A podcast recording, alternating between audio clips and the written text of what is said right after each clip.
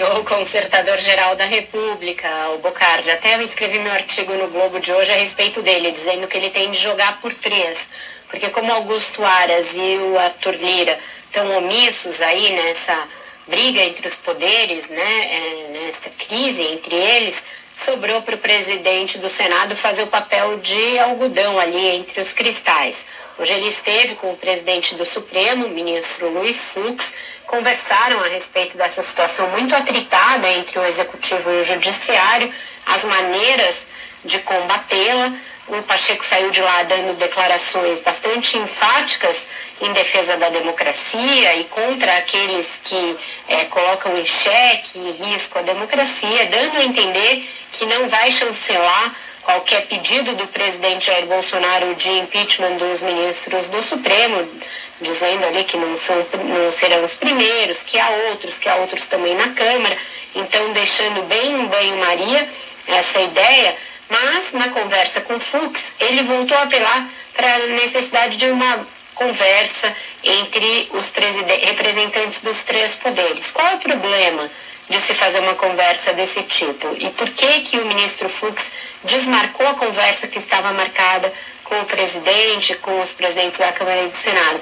É que Bolsonaro faz esses eventos, tira uma fotografia, acena com o diálogo e no dia seguinte uma lambada em um ou mais ministros do Supremo. Então, enquanto pairar essa ameaça de que o presidente vai apresentar um pedido de impeachment contra colegas, contra ministros da corte, Fux não vai remarcar essa reunião. Isso me disseram várias pessoas que estão próximas do presidente do Supremo Tribunal Federal, então não tem chance de fazer reunião e pose para foto, enquanto o presidente ameaça com um pedido de impeachment de dois dos ministros do Supremo.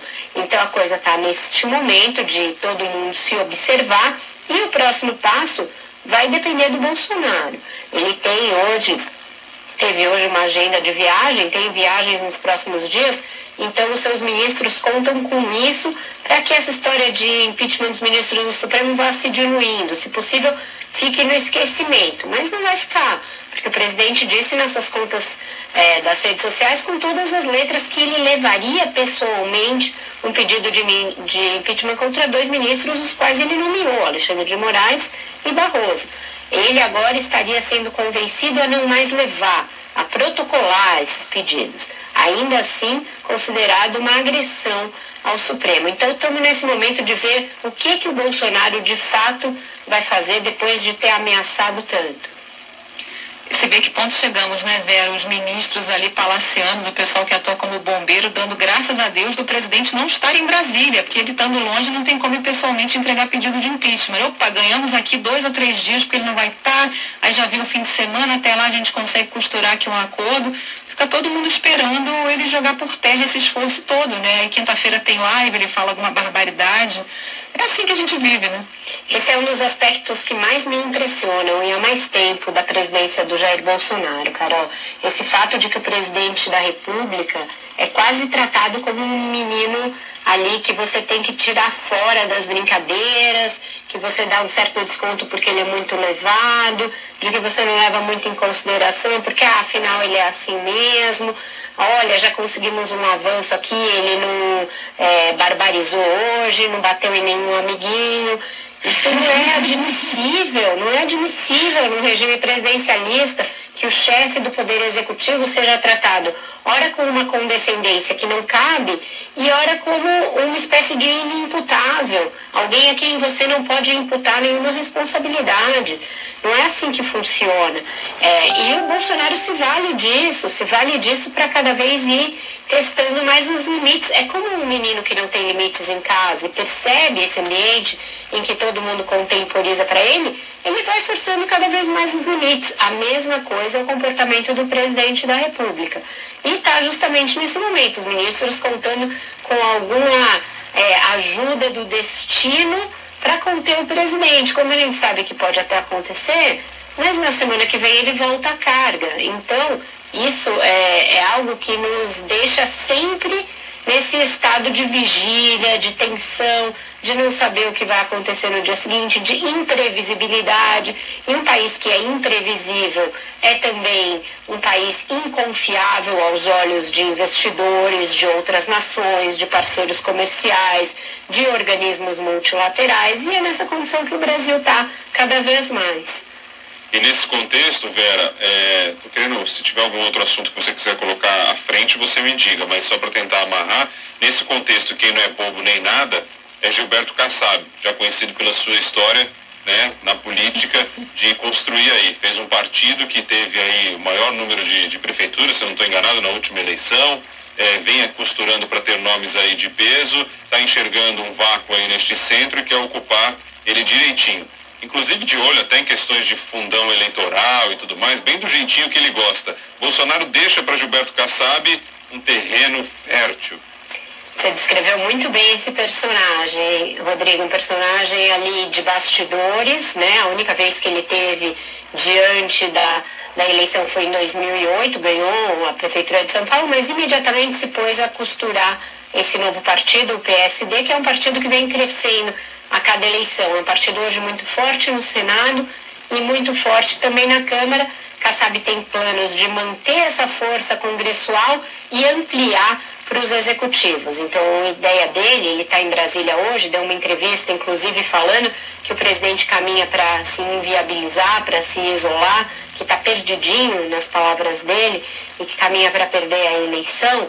É, o que ele quer costurar é uma alternativa. Ele está próximo do ex-presidente Lula, ele já foi ministro da era petista, foi ministro de Dilma Rousseff, e é, esse acordo seria algo como colocar uma candidatura em campo no primeiro turno, para dividir esse campo da direita e seria uma candidatura do próprio Rodrigo Pacheco, presidente do Senado, que ele tenta filiar ao PSD, mas ele está estruturando também palanques fortes em vários estados, que é lançar Geraldo Alckmin em São Paulo, lançar Alexandre Calil em Minas Gerais, deve ter a candidatura do senador Otto Alencar na Bahia, ou uma aliança, isso ainda está em discussão. Quer ter um candidato no Rio Grande do Sul, estuda até mesmo filiar o ex-deputado Beto Albuquerque, que é do PSB, então migraria para o PSD, diante da aproximação do PSB com o PT. Então, Gilberto Kassab vai estruturando esses palanques quando ele já teve muito sucesso nas eleições municipais do ano passado e além de colher bons resultados, filiou também o prefeito do Rio de Janeiro, o Eduardo Paes. Então, ah, e tem a candidatura também aqui, é, já falei do Alckmin aqui em São Paulo. Então é alguém que está costurando essas eleições de olho em ampliar o espectro desse partido, que é um partido que se vale muito do fundo eleitoral, como você bem disse, e é assim quer crescer. Luciano da Consolação Pereira, Kassab não é mineiro, mas age como tal. Mas eu só não sei se eu. Ah, só não sei se eu concordo com. Claro que ele também está jogando para a plateia, né? Quando ele fala, ah, se bobear, o Bolsonaro nem disputa a reeleição, porque ele não está montando palanque regional, não está se preparando. Gente, 2018 ele também não montou palanque é. regional nenhum, né? Não dá para dizer que por causa disso o Bolsonaro não vai concorrer, né? Não dá, não é esse o estilo dele, ele não tem nenhum partido uhum. ainda, mas para ele isso nunca foi um problema, Carol. Mas uma coisa é você disputar nessas condições uma eleição disruptiva como foi a de 2018, em que tinha aquele antipetismo grande na sociedade e ele despontava como uma novidade ali, como um outsider. Outra coisa é fazer isso tendo uma presidência tão mal avaliada como a dele. A pesquisa XP que saiu ontem mostra uma deterioração da avaliação do presidente, inclusive em áreas em que ele ainda conservava apoios a despeito de tudo, né? Que era uma coisa sempre espantosa ele ainda ter tanto apoio. E essa expectativa econômica que vai se deteriorando é um fator importante a explicar o porquê que ele está desidratando nessas camadas. É, hoje a instituição fiscal independente, que é um órgão ligado ao Senado e que analisa a situação fiscal do país soltou seu relatório com muitos pontos de preocupação. Preocupação quanto à situação fiscal atual e quanto ao potencial de estrago nas contas públicas de programas eleitorais, eleitoreiros, cunhados com essa expectativa de Bolsonaro de ter um, um ganho eleitoral, como o Auxílio Brasil. É, e também, ao mesmo tempo, a gente viu a Câmara abandonar a reforma do imposto de renda do Paulo Guedes, os projetos do Paulo Guedes vão sendo abandonados, tem uma pressão no mercado sobre o Banco Central para que não aceite esses arranjos fiscais esquisitos, como o calote dos precatórios, como o próprio Ajuste Brasil. Então, tem uma mexida numa área em que o presidente ainda conservava muito apoio. E isso daí, esse pessoal fareja e olha, e acho que isso é mais importante, inclusive, que o fato dele não ter montado os palanques regionais, como o Cassaro. É, desses eleitores todos, né, tem esse bolo, se a gente for pegar o bolo, tem que dividir desses eleitores todos, você tem o grupo que apostava em todas as reformas prometidas por Paulo Guedes e nenhuma delas saiu. Você tem também ali no as pessoas que esperavam uma melhora na economia, ou pelo menos andasse do jeito que estava e que não aconteceu, pelo contrário, piorou. Então tem tanta gente nesse bolo que que certamente vai, vai, vai escapar, né? vai tentar buscar uma outra, uma outra oportunidade. Claro que tem aqueles que até hoje continuam aí e, o seu direito, mas certamente é um número muito menor, até porque teve muita gente frustrada nesse, nesse processo. Né? O Vera, o, falar de Marcelo Queiroga também um pouco, essa história da máscara está né, rendendo, até a gente está tentando falar com a, com a sua procuradora Lindora aqui, que disse que Bolsonaro não cometeu nenhum crime e tal, aí tudo bem, ela pode ir lá fazer a avaliação dela, mas ela acrescentar, dizer que a máscara não tem a sua efetividade, realmente acho que ela passou do ponto do gabinete dela né, e quis transformar ali num, numa sala, num centro de pesquisa um centro de pesquisa ineficaz, ineficiente, digamos assim, né? sem base. Mas enfim, esse é outro ponto. O Queiroga está dizendo que é contra, nós somos contra é, o uso de máscara. Ele, ele disse. Obrigato é, obrigatoriedade. É. é contra a obrigatoriedade.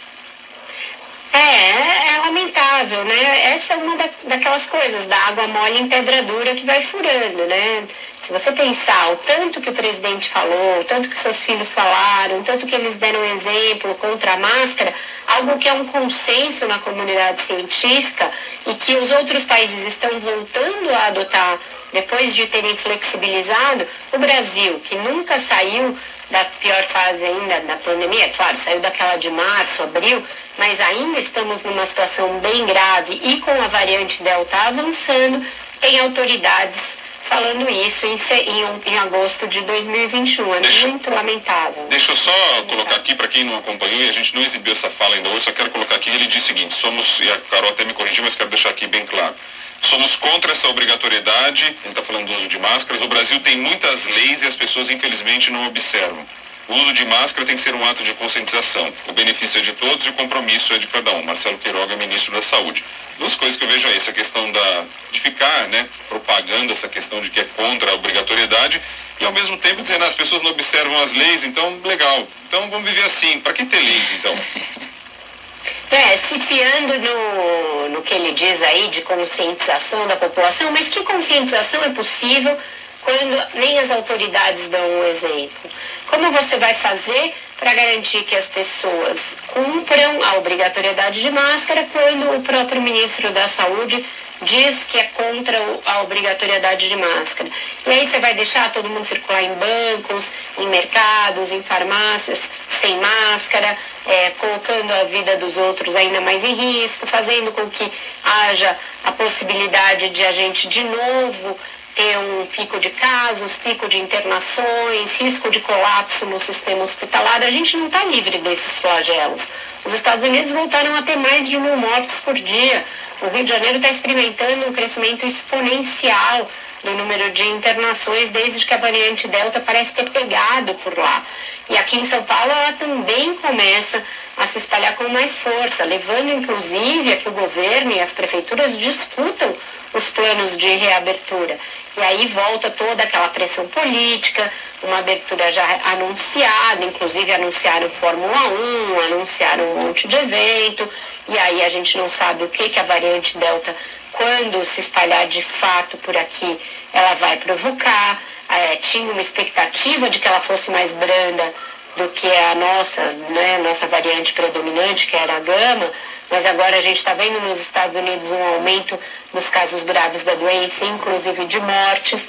É, é tudo muito incerto para a gente ter as autoridades flexibilizando tanto dando esse tipo de declaração que só joga contra. Gente, o uso de máscara, o uso de um artefato no rosto, não é algo que impõe dor, sofrimento, tortura a ninguém, não é uma humilhação, não é uma diminuição da sua liberdade, não é uma diminuição da sua virilidade, não é uma diminuição do seu direito de ser você mesmo e se expressar, é só uma proteção para você e para o outro. É tão fácil uma autoridade fazer esse discurso, não fere a sua ideologia, não fere os seus interesses políticos, é apenas dar uma mão à ciência, né? Aí vai perder o cargo, perde o poder. Então, então Aí fica jogando na falsa polêmica, né? É assim com esse governo na pandemia desde o começo. Ah, a vacina não pode ser obrigatória. Nunca foi, gente. E aí fica nessa polêmica também da, da máscara ser obrigatória, que já está superado. E inclusive tem um monte de gente que não usa máscara, né? Por, por ignorância. E tem tanta coisa mais importante. Hoje mesmo o Jornal Globo deu uma reportagem sobre a bagunça que está dentro do Ministério da Saúde, mostrando que os servidores estão com receio de assinar qualquer documento, que não tem protocolo para análise de contratos, que agora é que o Ministério está pensando pensando em criar um protocolo, mas não sabe onde, em plena pandemia, né? E aí ficou o ministro dizendo, dando entrevista para canal bolsonarista, que espalha fake news, não era nem para o ministro estar tá lá, né? Vamos combinar que o que, que o ministro da Saúde está fazendo no canal Terça Livre, que é um canal que todo mundo sabe que só espalha fake news, que inclusive já foi é, punido por causa disso, em remuneração nas redes e tudo mais. O que, que o ministro da Saúde está fazendo lá, gente? Exato. E agora, Carol e Rodrigo, tem essa grande discussão de novo sobre a estratégia vacinal, né? E a gente ainda catando cavaco, cada um indo para um lado, atirando para um lado. Vai ter terceira dose? Essa terceira dose vai ser prioritária para os idosos, ela vai vir antes da vacinação de adolescentes e crianças, que é uma coisa que deve começar agora que muitos estados caminham para ter vacinado toda a sua população até 18 anos. É, essas coisas dependeriam, elas teriam de estar casadas com estudos já muito avançados do que é mais eficaz. Você dá a terceira dose logo para os idosos, uma vez que se tem aí é, evidências de que há uma perda de eficácia e de segurança depois de um tempo da vacinação, principalmente da Coronavac, ou avançar para essas faixas que estão indo à escola, para que você possa liberar as aulas com segurança, etc. Para isso você precisa de dados, os estudos são todos insuficientes. Essa análise de hoje da Anvisa mostra o quanto o Butantan também enviou dados insuficientes para a agência insuficientes para se definir essa questão da, da política da, do protocolo da terceira dose e insuficientes para que a agência libere a vacina para crianças. E aí, por outro lado, tem muito médico, muito pai em dúvida sobre dar a Pfizer para criança, por relatos aí de casos de miocardite no exterior, sem que isso também fique claro quais são esses dados, quais são esses percentuais. Então, mesmo na vacinação, a gente ainda está operando muito no escuro, muito em voo, sem aparelhos, sem dados, com a Anvisa e o Ministério da Saúde jogando desconectados, com os estados e o Ministério da Saúde, o PNI, jogando totalmente desconectados. A gente avançou bastante, está quase com 100% de cobertura vacinal para as faixas de até 18 anos em lugares como aqui em São Paulo, porém a segunda fase, a segunda etapa, aquela que vai garantir a permanência da imunização, o reforço da imunização, a imunização das crianças e dos jovens, está bagunçada como estava lá no começo, no início da vacinação. Dito isso, tivemos uma sugestão. É, todas essas coisas ditas, tivemos uma, esse conjunto de coisas, essas histórias todas levaram uma sugestão de um ouvinte, que me perdoe, não lembro o nome agora, mas ele sugeriu como música hoje isso.